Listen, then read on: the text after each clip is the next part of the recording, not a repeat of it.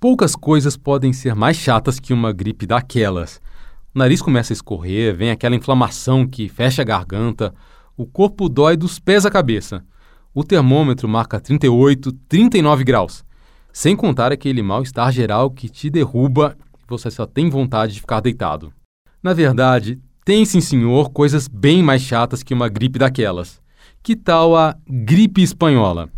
Pois em 1918 o Brasil foi invadido justamente pela gripe espanhola, o Brasil todinho, do Oiapoque ao Chuí. Os sintomas eram até parecidos com os da gripe comum, só que os da espanhola eram muito, mas muito mais violentos. Tão violentos que podiam até matar. Para ter uma ideia do horror que foi aquilo, a epidemia de gripe espanhola chegou a matar mil pessoas num único dia, e só na cidade do Rio de Janeiro. Isso mesmo, num dia, numa cidade, mil pessoas. Eu te convido para mais uma viagem rumo ao passado. O nosso destino de hoje é 1918. Aperte os cintos, proteja-se com uma máscara cirúrgica descartável, limpe bem as mãos com álcool gel, tome um ou dois comprimidos de aspirina e cuidado com o vírus da gripe espanhola. Eu sou Ricardo Westin, jornalista da Agência Senado. Está começando mais um podcast da série Arquivo S, o Senado na História do Brasil. Declaro instalados os trabalhos do Congresso Nacional em Brasília. Presidente Vargas ao extremo sacrifício. Senhores senadores que aprovam. Aprovado. O senhor João Goulart deixou o governo da República. Sou apresentar a versão O ato institucional número 5 de 3. Lamento informar que o Credo de Almeida Neves faleceu essa noite. Foi a constituinte mais livre do a Brasil. vontade do parlamento. Arquivo S, o Senado na história do Brasil. A cena é digna de filme de terror e daqueles bem pesados. Inúmeros cadáveres repousam na porta das casas. O ar é fétido e irrespirável. No céu, urubus voam em círculos esperando a carne humana apodrecer. Uns poucos corajosos se atrevem a sair na rua. E eles andam a passos rápidos, vão quase correndo, como se estivessem fugindo de um fantasma. Antes fosse um fantasma, o que assombra as cidades do Brasil é, na verdade, uma doença. Esse filme de terror bem que poderia se chamar Gripe Espanhola. No Rio de Janeiro, em São Paulo, no Recife, em Belo Horizonte, a espanhola virou epidemia. A cena de gente morta pelo caminho é a mesma em muitos lugares do país. O silêncio das ruas só é quebrado quando surge uma carroça para recolher os corpos. Mas é tanto morto que os homens fazem o trabalho sem muito cuidado, sem nenhum respeito. Eles arremessam os cadáveres e pilhas humanas vão se formando na carroça. A próxima parada é o cemitério. Por toda parte, o pânico, o assombro, o horror. Parece uma bela manchete daqueles programas sensacionalistas da televisão, não é? Mas não é sensacionalismo. É um retrato fiel, bastante fiel da realidade. E também não é programa. Aliás, a televisão ainda está longe de ser inventada. Nem rádio o Brasil tem. Afinal, estamos no ano de 1918. Essa frase que resume a situação do país é da lavra do deputado federal Solon de Lucena, da Paraíba. É um discurso que ele faz na tribuna da Câmara. O Solon agora vai nos fazer a gentileza de repetir suas palavras. Por toda parte, o pânico, o assombro, o horror. Obrigado, deputado. Esse discurso está catalogado nos arquivos do Congresso Nacional em Brasília. Nesse momento de 1918, a Primeira Guerra Mundial está chegando ao fim. Está finalmente chegando ao fim depois de quatro anos de pura carnificina na Europa. Para preparar esse podcast, eu li uma série de papéis históricos do Arquivo do Senado e do Arquivo da Câmara. Pelo que eu vi, os senadores e deputados não estavam lá muito empolgados com as boas notícias que vinham dos campos de batalha. Dá para entender. Eles tinham um problema doméstico bem mais urgente com o que se preocupar. Esse grande flagelo parece zombar da fortaleza física do homem. Quem fala agora é o senador Jerônimo Monteiro, da bancada do Espírito Santo. O Jerônimo é uma testemunha ocular da epidemia de gripe espanhola. Esse grande flagelo parece zombar da fortaleza física do homem e deixa como rastro um número extraordinário de mortos e um exército de combalidos entregues à fraqueza, ao depauperamento, à quase invalidez. Agora, um rápido contexto histórico. Em 1918, o Brasil está na Primeira República, que os livros didáticos preferem chamar de República do Café com Leite. O presidente da vez é o mineiro Venceslau Braz. A capital do país é o Rio de Janeiro. A República, aliás, ainda não completou nem 30 anos. Pois bem, o filme de terror começa assim que um certo transatlântico aporta no Recife. Nada a ver com Titanic. Eu me refiro ao navio Demerara, de bandeira britânica. O Jornal do Recife publica uma nota na edição do dia 10 de setembro de 1918, uma nota curta, escondida lá no finzinho da página. Notícias marítimas.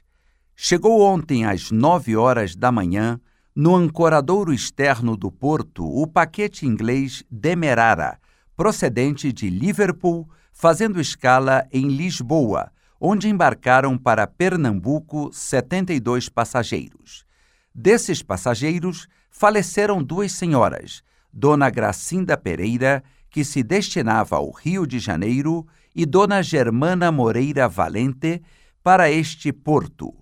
O Demerara fez boa viagem sem incidentes dignos de nota, prosseguindo ontem mesmo a viagem para a Argentina e escalas. Se pudesse prever o futuro, o jornal não daria só uma notinha. Essa seria a manchete. O Demerara não traz apenas 72 passageiros do outro lado do Oceano Atlântico. Quem também viaja a bordo é uma violenta mutação do vírus da gripe. Não resta dúvida. A dona Gracinda e a dona Germana, essas da notinha do jornal, foram as primeiras vítimas brasileiras da gripe espanhola. Depois do Recife, o Demerara ainda iria desembarcar passageiros doentes em Salvador, Rio, Santos. Primeiro, o vírus da gripe espanhola se espalha por essas cidades da costa. Depois, toma as estradas de ferro e, muito rápido, alcança o interior e se espalha pelo Brasil. É muito rápido mesmo. O Demerara chega ao Brasil em setembro. Em outubro, já tem gente doente nos quatro cantos do país. Até hoje, essa é a epidemia mais devastadora da nossa história. Ah, voltando para aquela história dos homens que jogam os cadáveres nas carroças. Pois até os coveiros ficam doentes e morrem. E o que o governo faz é mandar a polícia para a rua atrás de coveiro improvisado. Homens que tinham saído para comprar carne ou para visitar um familiar doente são abordados pela polícia e obrigados a fazer esse trabalho de recolher e enterrar os corpos. Dá para imaginar? E a gripe espanhola não poupa nem o poder público.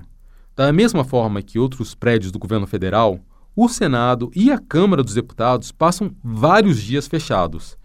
Isso porque, no auge da epidemia, as duas casas não têm funcionário suficiente para tocar as atividades básicas do Poder Legislativo. Muitos dos servidores estão de cama e outros tantos estão enterrados no cemitério. No arquivo histórico do Senado, eu encontrei um documento amarelado, escrito à máquina, com data de 1918. O papel diz o seguinte: Vitimados pela pandemia de gripe que tão grande número de mortes causou nesta capital, dois dignos funcionários da sua secretaria perdeu o Senado. O datilógrafo Edmundo Saldanha Guilhom e o contínuo Cláudio de Souza Monteiro. Empregados ambos que sempre se recomendaram pela exatidão no cumprimento de seus deveres e pela dedicação ao serviço nos seus respectivos cargos, contando já o segundo, com mais de 28 anos de trabalho nesta casa, onde era o contínuo mais antigo nem os parlamentares conseguem escapar do vírus traiçoeiro. O senador Paulo de Fronten, do Distrito Federal, por exemplo, passa vários dias de licença médica ardendo em febre. Ah, nessa época, o Distrito Federal é a cidade do Rio de Janeiro. Você deve lembrar que ainda não existe Brasília em 1918, né? Pois quando Paulo de Fronten consegue levantar da cama e voltar para o batente, ele é recebido com festa pelos colegas no Senado praticamente com fogos de artifício, como se fosse um sobrevivente de guerra. O porta-voz das boas-vindas é o senador Vitorino Monteiro, do Rio Grande do Sul. Tendo sido também vítima da espanhola e seriamente, Sua Excelência está aí rijo, cumprindo seus deveres com aquela atividade rara que todos lhe reconhecemos. A gripe espanhola sai atropelando todo mundo que aparece no caminho. O vírus mata até a figura política mais importante do Brasil nesse momento, eu falo do Rodrigues Alves. O Rodrigues Alves já tinha sido presidente do país. Em março de 1918, ele se elege para o segundo mandato, só que não consegue voltar para o Palácio do Catete. No fim do ano, Rodrigues Alves é infectado. Ele morre em janeiro de 1919, sem tomar posse. Por causa dessa tragédia não anunciada no mais alto escalão da política, os brasileiros são convocados para uma eleição presidencial fora de época. São tantas pessoas ficando doentes que surge até uma expressão popular para chamar esses infelizes. Eles ganham o apelido de espanholados. Quem também entra na lista dos espanholados famosos é o Olímpio Nogueira. Não, você não deve ter ouvido falar dele, mas o Olímpio é uma grande estrela do teatro e da música no Rio de Janeiro em 1918. Uma espécie de Fiuk, vai.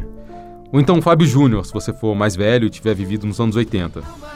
Bom, mas o fato é que o galã Olímpio Nogueira morre de gripe espanhola bem no auge da carreira. Outra estrela que também morre no final de 1918, no Rio de Janeiro, é o poeta Olavo Bilac. Foi ele que escreveu o Hino à Bandeira. Os jornais da época dizem que o que matou Olavo Bilac foi uma doença pneumocócica. O que eu vou dizer agora é uma suposição minha, não tem nenhuma comprovação. Será que o que abriu caminho para essa doença do pulmão não foi a gripe espanhola? Estranho isso, não acha? Os hospitais ficam abarrotados. Os bondes transitam pelas ruas quase vazios. Com o professor doente e aluno doente, as escolas mandam todo mundo para casa. Das alfaiatarias às quitandas, das lojas de tecido às barbearias, o comércio todo baixa as portas. Mas tem uma única exceção: as farmácias. As farmácias ficam lotadas e os fregueses disputam a tapa, pílulas e tônicos que prometem curar os espanholados. Mas se você abre qualquer jornal no fim de 1918, você só vê anúncio de remédio. E veja bem, remédio milagroso. A oferta vai de água tônica de quinino a bala de ervas, de purgante a fórmulas de manipulação à base de canela. Gripe. Para combater os casos de gripe, também conhecida por influenza, espanhola, etc., não existe remédio mais enérgico, eficaz e também mais inócuo que os comprimidos Bayer de aspirina e fenacetina. Um conselho útil. Está definitivamente provado que um único remédio específico da gripe, ou influenza espanhola, é a antalgina, quer como preventivo, quer como meio curativo. Influenza espanhola o preventivo aconselhado pelo eminente médico Dr. Licínio Cardoso é Quininum Arsen 5, que se vende com instruções na farmácia Menezes. Para fortalecer e evitar as recaídas, deveis, leitores, usar o Metarsol Bouti, em gotas ou ampolas, produto francês de reputação mundial e licenciado pela Diretoria Geral de Saúde Pública Vende-se em todas as drogarias e farmácias. Influenza espanhola. Evita-se com as balas medicinais de guaco recomendadas para fortificar os pulmões, feitas na fábrica de balas ao Santo Antônio de Lisboa. A procura pelos remédios é tão alta que os donos das farmácias, espertalhões, decidem levar vantagem. Eles colocam os preços lá nas alturas a coisa fica feia e a Prefeitura do Rio precisa até tabelar o preço dos remédios. Na cidade de São Paulo, a população inventa um remédio caseiro que promete ser tiro e queda contra a gripe espanhola: cachaça com limão e mel. Essa mistura não soa familiar? Goteira, É isso mesmo que você está pensando. De acordo com o Instituto Brasileiro da Cachaça, é dessa receita caseira supostamente terapêutica que nasce a boa e velha Caipirinha. Coincidência ou não, uma das peças de teatro de maior sucesso em São Paulo nessa mesma época se chama A Caipirinha. Mas a história não tem nada a ver com drink. Tá bom, a caipirinha ainda nem é drink. Então a história não tem nada a ver com remédio. A peça é um musical que se passa no interior de São Paulo e a protagonista é uma pequena caipira, por isso, caipirinha. O médico Líbio Martiri Júnior, presidente da Sociedade Brasileira de História da Medicina, me explicou que, na verdade, remédio nenhum é capaz de curar a gripe. Eu vou repetir: remédio nenhum. Muito menos aqueles milagrosos dos anúncios do jornal. É bem simples. Se a imunidade da pessoa estiver em dia, ela vai se curar sozinha, é só esperar mesmo. Mas então de onde vem essa história de que caipirinha é bom para gripe e para resfriado? O limão tem vitamina C e o limão então tem a função né, de é, melhorar. E quem, quem propôs isso aí foi o Linus Pauling, na década de 50, que a vitamina C, então ela teria uma, um efeito favorável em relação a melhorar a imunidade. E alguns discutem isso, né, hoje em dia. Mas existe uma infinidade de coisas que, tem, que contém vitamina C. Por causa da, da, da pinga com limão, etc., só seria mais esse aspecto. Como também o limão com mel, né? Na verdade, ele tem um efeito, um efeito favorável na garganta se a pessoa está com uma rouquidão, etc e tal, né? E aí a, a pinga, porque sabe como é que é? é no, no século XVIII e no século XIX, existia uma infinidade de medicamentos à base de bebidas alcoólicas, à base de uísque, de vinho. Então, como nós temos a cachaça, aí vem o medicamento à base de cachaça. Mas não tivesse uma eficácia em relação à gripe propriamente dita. E por que as pessoas acreditam em tanto remédio que na verdade não serve para nada? De acordo com o Dr. Líbio, esse tipo de comportamento é até bem normal. Sempre que uma doença surge matando gente aos montes, a população fica apavorada e acredita em qualquer promessa de salvação. É importante dizer que o Senado e a Câmara dos Deputados não ficam de braços cruzados vendo a gripe espanhola arrasar o Brasil. Em 1918, os senadores e deputados apresentam uma série de projetos de lei que buscam combater a epidemia, projetos de lei que buscam amenizar a situação dos brasileiros. Um dos projetos, por exemplo, determina que todos os estudantes do colégio à universidade vão ser aprovados automaticamente. Imagina a felicidade dos alunos. Todo mundo passando de ano sem precisar fazer a prova final. O senador Paulo de Fronten, do Distrito Federal, diz que é preciso mesmo aprovar geral. E, para argumentar, ele cita a sua própria experiência profissional. O Paulo de Fronten é engenheiro civil e dá aula na Escola Politécnica, que mais tarde vai se transformar na Escola de Engenharia da UFRJ. O momento em que se exige do estudante o máximo esforço são os últimos três meses do ano letivo, quando se prepara para o exame final. Exatamente nessa época, grande parte dos alunos foi atacada pela epidemia reinante e muitos faleceram. Na escola politécnica, choramos a perda de mais um. Aqueles que se salvaram estão em uma convalescença que se pode considerar longe de ser completa. O Senado tem mais um integrante da bancada do quadro negro. É o Mendes de Almeida, senador do Maranhão. Ele é o dono da Escola Técnica de Comércio Cândido Mendes, no Rio, a atual Universidade Cândido Mendes. Só na minha escola, mais de 35 professores não têm podido dar as suas aulas, por motivo de saúde. Nesse momento, quem está no Palácio do Catete é um presidente interino, o Delfim Moreira. Você deve se lembrar que o Rodrigues Alves se elegeu, mas pegou gripe espanhola e morreu sem tomar posse, né? O Delfim Moreira era o vice do Rodrigues Alves. Pois bem, como o ano de 1918 já está lá no finalzinho, o Delfim Moreira acha que é muito arriscado ficar na mão do Senado e da Câmara. O projeto de lei da aprovação automática dos estudantes ainda tem que passar pelas comissões e pelo plenário das duas casas, ou seja, pode demorar demais. Por isso, em dezembro, o presidente interino assina um decreto batendo o martelo logo de uma vez.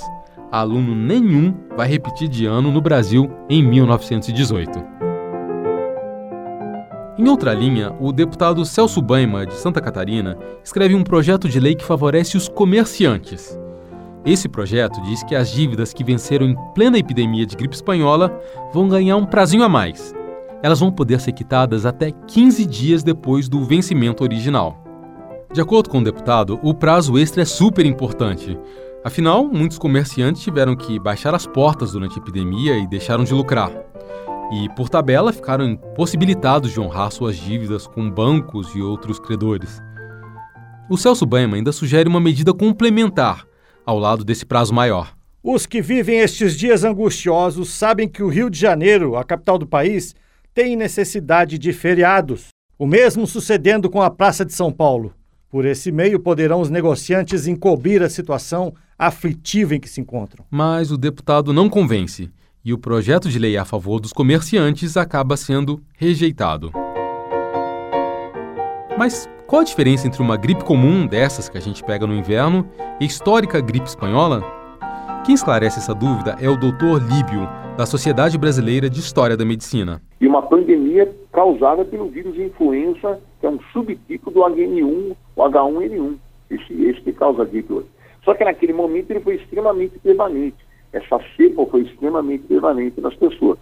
E além desse aspecto, o que acontece é que a pessoa, quando tem uma gripe desse tipo, a gripe, ela tira as defesas do organismo, porque na verdade ela diminui a imunogenicidade. E sobrevém as infecções, que são as infecções oportunistas, como as pneumonias, etc. Aliás, muitas pessoas morriam de pneumonia, etc. E não havia antibiótico, né? O antibiótico só vai surgir em 1942. No plenário da Câmara, o deputado paraibano Solon de Lucena profere um discurso dizendo que a epidemia não faz distinção de classe social. Desde os humildes trabalhadores até aqueles que gozam do maior conforto na vida, todas as classes foram alcançadas pelo flagelo terrível que bem parece universal. Dir-se-ia que a morte, não satisfeita com a larga messe de vidas ceifadas nos campos de batalha europeus, quis, na sua ânsia de domínio, estender até nós os seus tentáculos. Larga messe de vidas ceifadas nos campos de batalha europeus. Pois bem, o deputado se refere à Primeira Guerra Mundial. Em outubro e novembro de 1918, os jornais brasileiros revezam as manchetes. Uma hora é gripe espanhola aqui no país, outra hora são as negociações de paz lá na Europa. É justamente o vai e vem de soldados que faz o vírus mortal da gripe chegar a todos os cantos do planeta, incluindo o nosso Brasil. Uma rápida explicaçãozinha semântica. Quando uma doença se espalha só por uma cidade, ela é chamada de surto. Quando cobre um país inteiro, ela vira epidemia. Mas se ela se espalha pelo mundo, aí o nome fica bem feio: pandemia. Pois a gripe espanhola, justamente por causa da Primeira Guerra, ganha o status nada lisonjeiro de pandemia. E o nome gripe espanhola?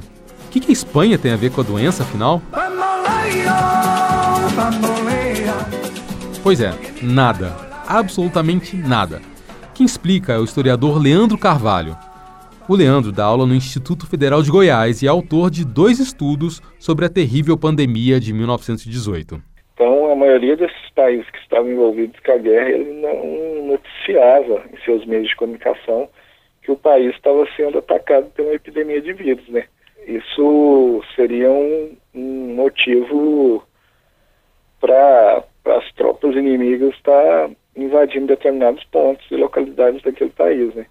A Espanha, como estava neutra na guerra, não assumiu nenhum lado, então ela ela noticiava que a epidemia estava graçando no seu país, né? Aí ficou subentendido no período que, então a epidemia está graçando só na Espanha, né? Então lá é a origem do, do vírus, da, da epidemia. Então vamos chamar de gripe espanhola. Até hoje tem uma, uma discussão enorme entre os pesquisadores da epidemia se foi é, o início nos Estados Unidos ou na China. A verdade é que até hoje, um século depois, não existem estatísticas confiáveis a respeito das mortes provocadas pela gripe espanhola. O que se sabe com certeza é que a epidemia foi sim destruidora. No mundo todo, a estimativa é que tenham morrido 50 milhões de pessoas em apenas um ano. A Primeira Guerra, como comparação, matou 2 milhões por ano. A Segunda Guerra, 10 milhões por ano. Agora vamos para as estimativas do Brasil. Quando você olha o gráfico das mortes ocorridas ano a ano na cidade de São Paulo, você vê logo de cara que a curva vai lá nas alturas quando chega o ano de 1918. 1915, 7.500 mortes. 1916, 8.200 mortes. 1917, 7.900 mortes. 1918, 15 mil mortes. No Rio de Janeiro, os jornais noticiam 800, 900 e até mil mortes na cidade num único dia. Olha que estrago! Também dá para dimensionar a devastação olhando a eleição para o Senado, marcada para novembro de 1918. É uma eleição fora de época, exclusiva do Distrito Federal, ou seja, só na cidade do Rio de Janeiro. Um senador morreu no meio do mandato e ele precisa ser substituído. Vamos aos números o Distrito Federal tem 36 mil eleitores registrados. Sabe quantos vão às urnas para eleger o novo senador? 5 mil. apenas 5 mil. Como comparação, na eleição presidencial de oito meses antes, os cariocas que votaram tinham sido 22 mil. A eleição de senador foi uma eleição sem eleitorado. Tanto vale dizer, não foi uma eleição. Quem faz a crítica é o senador Francisco Sá, do estado do Ceará. O que ele tenta é anular essa votação para o Senado, mas acaba não tendo sucesso. Agora, voltemos para o filme de terror nas ruas. O governo proíbe as aglomerações públicas os teatros e os cinemas passam a ser lacrados e depois lavados com desinfetante. Pela primeira vez na história do Brasil, as pessoas ficam proibidas de ir ao cemitério no dia de finados. Não só para evitar as multidões que facilitam a transmissão do vírus da gripe espanhola, mas também para impedir que as pessoas vejam um estoque de corpos que ainda não foram enterrados. No plenário da Câmara, o deputado Azevedo Sodré, eleito pelo Estado do Rio de Janeiro, faz um resumo certeiro da situação. O que vemos são acontecimentos funestos, uma verdadeira hecatombe. Que é um exemplo bem concreto da hecatombe? Eu dei uma folhada nos jornais de 1918 e encontrei reportagens bem pesadas a respeito da gripe espanhola. Uma delas, uma notinha, foi publicada pelo jornal A Noite, do Rio de Janeiro. Em Terra Nova, a rua Cinco Irmãos, número 6, Há quatro dias, uma família composta de marido, mulher e um filho com sete dias de nascido permanece morta em completo abandono e adiantado estado de decomposição. Todos os que por essa casa passam são obrigados a levar a mão ao nariz pelo horroroso mau cheiro que a dezena de passos já se sente. As vítimas são Manuel Justino Ribeiro, sua esposa Elvira Ribeiro e um filho recém-nascido. Tá preparado para mais um soco bem na boca do estômago? Então aqui vai outra nota do mesmo jornal, acompanhada da foto de uma garotinha negra com um vestido claro que olha triste para o fotógrafo. Abre aspas. Remeto-lhe esta órfã de pai e mãe. Os pais morreram de gripe espanhola. Por isso entrego-a à Santa Casa para não mandar no abandono das ruas. Fecha aspas. Com um bilhete assim, a pobrezinha foi deixada na sala do banco da Santa Casa e só notada depois que os consultantes dali se retiraram. É uma pequenina de uns três anos de cor preta. A administração da Santa Casa mandou-a à política do Quinto Distrito para que, com um ofício regular, fosse removida para a Casa dos Expostos. A Casa dos Expostos era o orfanato do Rio de Janeiro, onde as crianças ficavam esperando uma família disposta a adotá-las. Aproveitando que eu já estou com os jornais de 1918, eu chamo a atenção para uma nota de desculpas que o jornal O País publicou em atenção aos seus leitores. Nossa edição de hoje é de oito páginas apenas.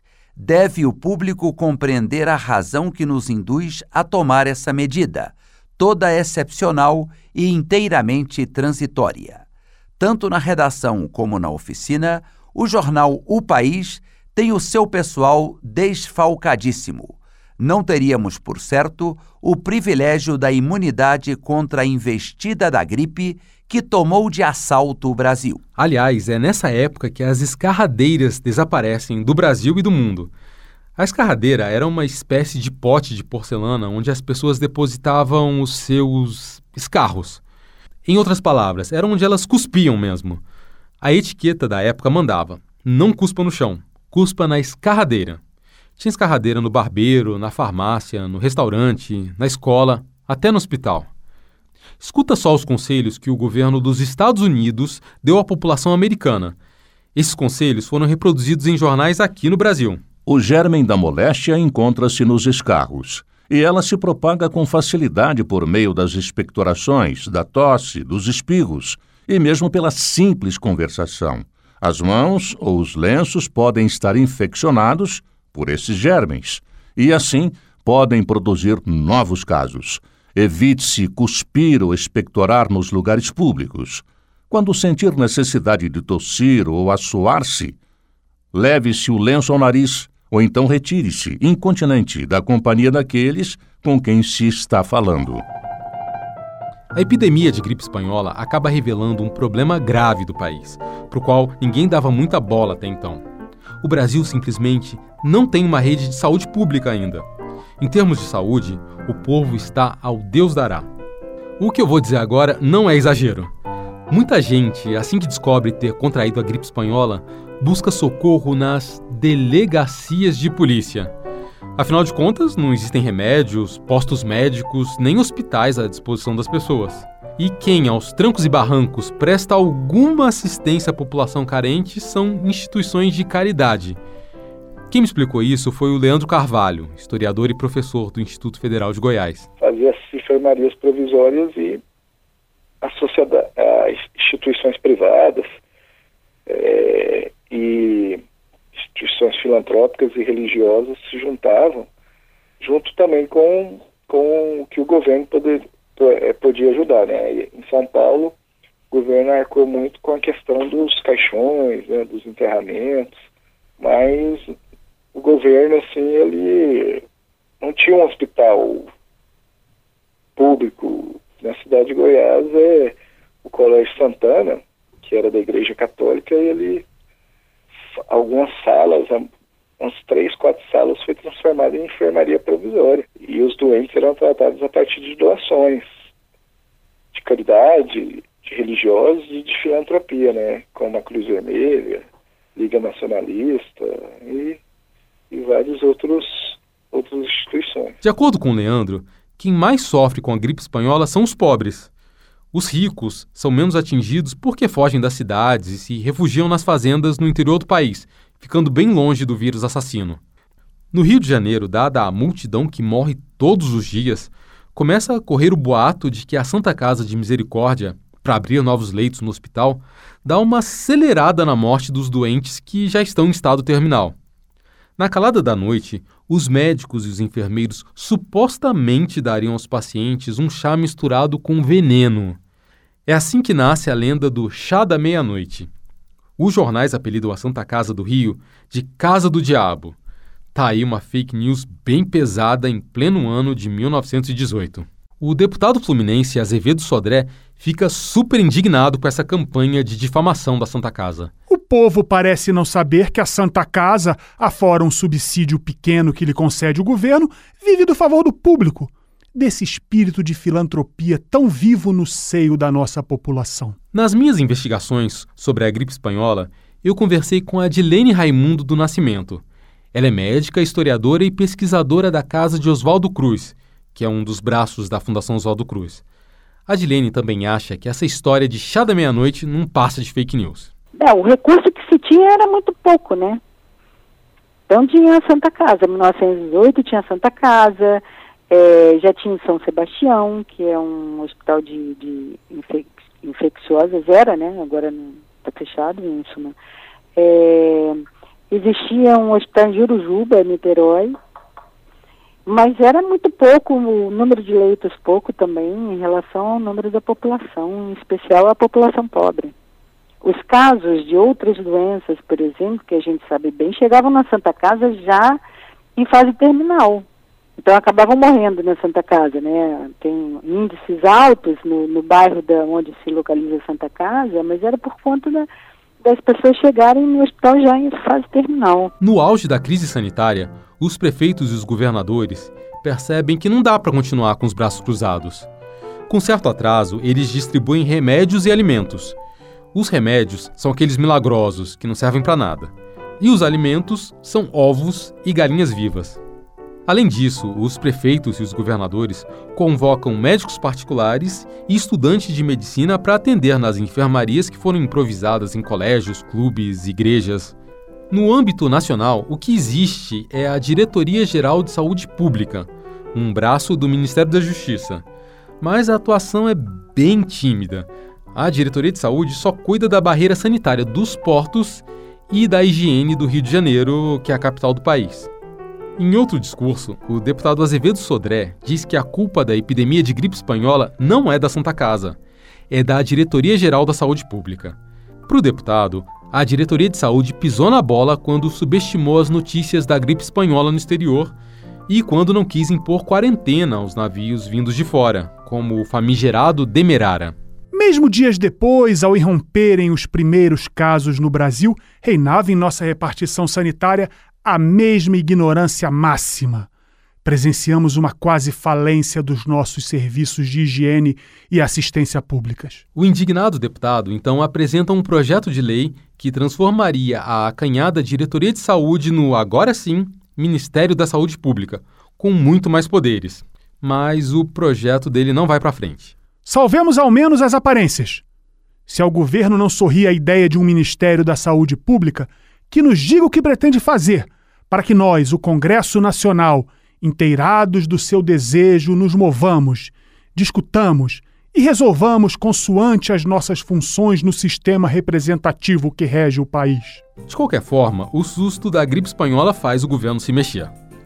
Um ano mais tarde, na virada de 1919 para 1920, o Congresso Nacional aprova e o presidente Epitácio Pessoa sanciona uma reforma daquelas na saúde brasileira. A pequena diretoria cresce, ganha uma série de responsabilidades e é rebatizada de Departamento Nacional de Saúde Pública. O novo departamento atua no combate à lepra, à tuberculose, à malária e às doenças venéreas, por exemplo. O alcance agora é nacional. É assim que a gripe espanhola planta duas sementes, duas boas sementes. Primeiro, a semente do Ministério da Saúde, que vai surgir para valer em 1930, no governo Getúlio Vargas.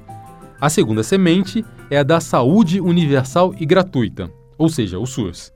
A semente do Sistema Único de Saúde vai florescer só em 1988, com a aprovação da atual Constituição.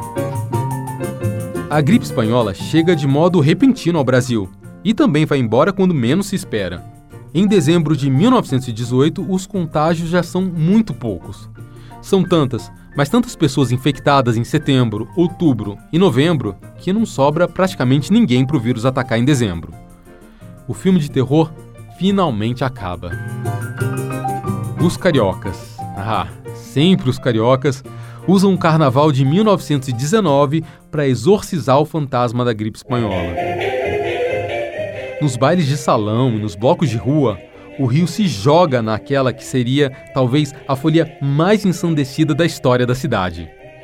Das marchinhas aos carros alegóricos, o tema do carnaval de 1919 é um só: o chá da meia-noite.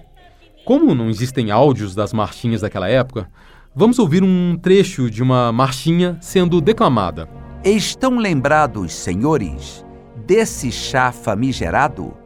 Isso foi no ano passado num mês de grandes horrores, a Santa Casa de Miséria e Corda, pois muita gente do sepulcro aborda. O chá da meia-noite foi o caminho mais curto para a morte, do pobre desgraçado dos sem sorte. Em 1919, a gripe espanhola e o chá da meia-noite já não botam medo em mais ninguém. Melhor assim.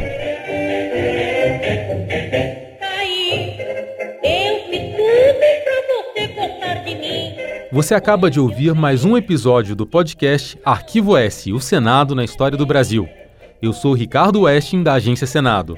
Os trabalhos técnicos são de Josevaldo Souza, da Rádio Senado. Quem faz a pesquisa histórica é o Arquivo do Senado. Eu me despeço com essa marchinha de carnaval, a marchinha mais famosa da Carmen Miranda. Espero vocês no próximo Arquivo S. Todo dia 15, um novo episódio. Até lá!